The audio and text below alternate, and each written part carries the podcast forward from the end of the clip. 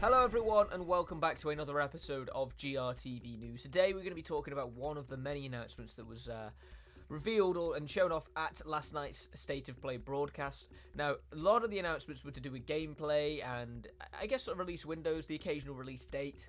Um, and we're not going to be talking about those. If you want to check out the gameplay, if you want to find out all that stuff, you can head to your local Game Reactor region to find it all there. Today, we're going to be talking about something that is a bit more theoretical.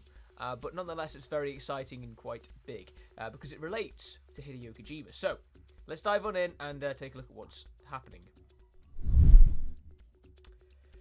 Hideo Kojima announces the return to action espionage genre with an interactive experience that's said to be a game and a movie at the same time. And yes, we're just as confused as you are. Hideo Kojima has proved he is once again an absolute uh, dude by rounding out today's State of Play broadcast. Um, with not one but two major announcements. Uh, not only did the famed Japanese developer present a ton of Death Stranding uh, on the beach gameplay, which we're still getting our, wrapping our heads around, but he also revealed that he's working with Sony once again to mount a return to the action uh, RPG genre. Uh, don't get your hopes up for some mad return to Metal Gear, uh, because Kojima has stated that this will be a brand new original IP, and in typical Kojima fashion, it won't be as straightforward as a regular game. Uh, Kojima notes that this will be an interactive game that serves as a movie at the same time. Uh, since zero gameplay or additional details were presented for the title, we're probably as confused as you are as to what this relates to. But it was shown at the end of the broadcast that the project is in development alongside Columbia Pictures, suggesting that the movie element will be much more significant than many would typically assume. It is also going by the working title of Physint. Kojima has confirmed this game will only enter full production once Death Stranding 2 is out of the door, uh, meaning we will likely get to see more about this upcoming interactive experience in 2026 and onwards. With this in mind, Kojima does seem to be very uh, it does seem to be a very very busy chap at the moment as he is working on DS2, this action espionage interactive project, a Death Stranding movie, and OD for Xbox Game Studios. So yeah, Kojima has had a very busy few weeks now because, um,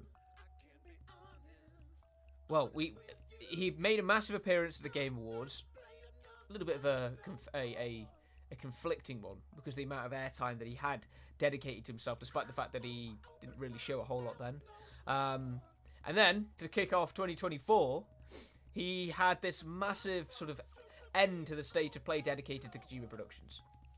Now, granted, a lot of what was shown here was about Death Stranding 2, and if you haven't seen the trailer, you haven't seen the gameplay, go check it out. It's it's it's so weird. It's so unbelievably weird, but it's it's like typical Kojima, and you you can't help but be bewildered and um, appreciate that.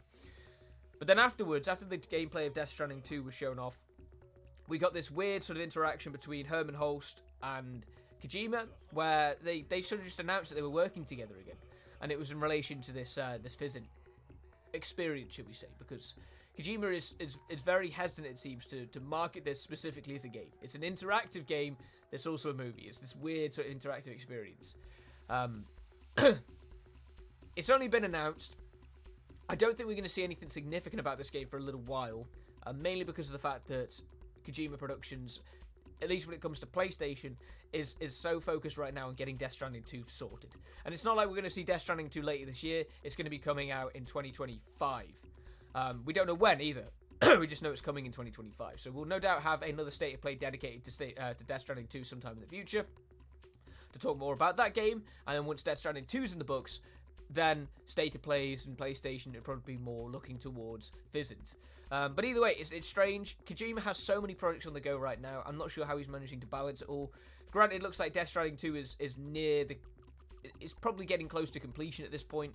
Um, the gameplay looks very coherent and, uh, and complex, so um, it's most likely that we're getting towards the end of development on Death Stranding 2, uh, allowing him to focus his resources and time elsewhere, including on Physint, the OD project for Xbox Game Studios, which it's another thing that we don't really know a huge amount about and then a Death Stranding movie as well, which is most likely in productions. Um, something that's that PlayStation Productions is, is, is leading predominantly, with Kojima as sort of like a um, an executive producer or you know that sort of role. Uh, but either way, as we know more about all these different things, we're sure to keep you posted and updated. Uh, Kojima is, as we say, a very very busy man, and um, this is all on top of him essentially celebrating 40 years of game development as well. So um, one hell of a, um, a career to, to, to, celebrate behind this, this famed Japanese developer.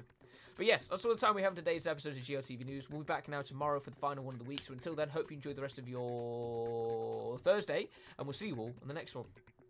Take care, everyone.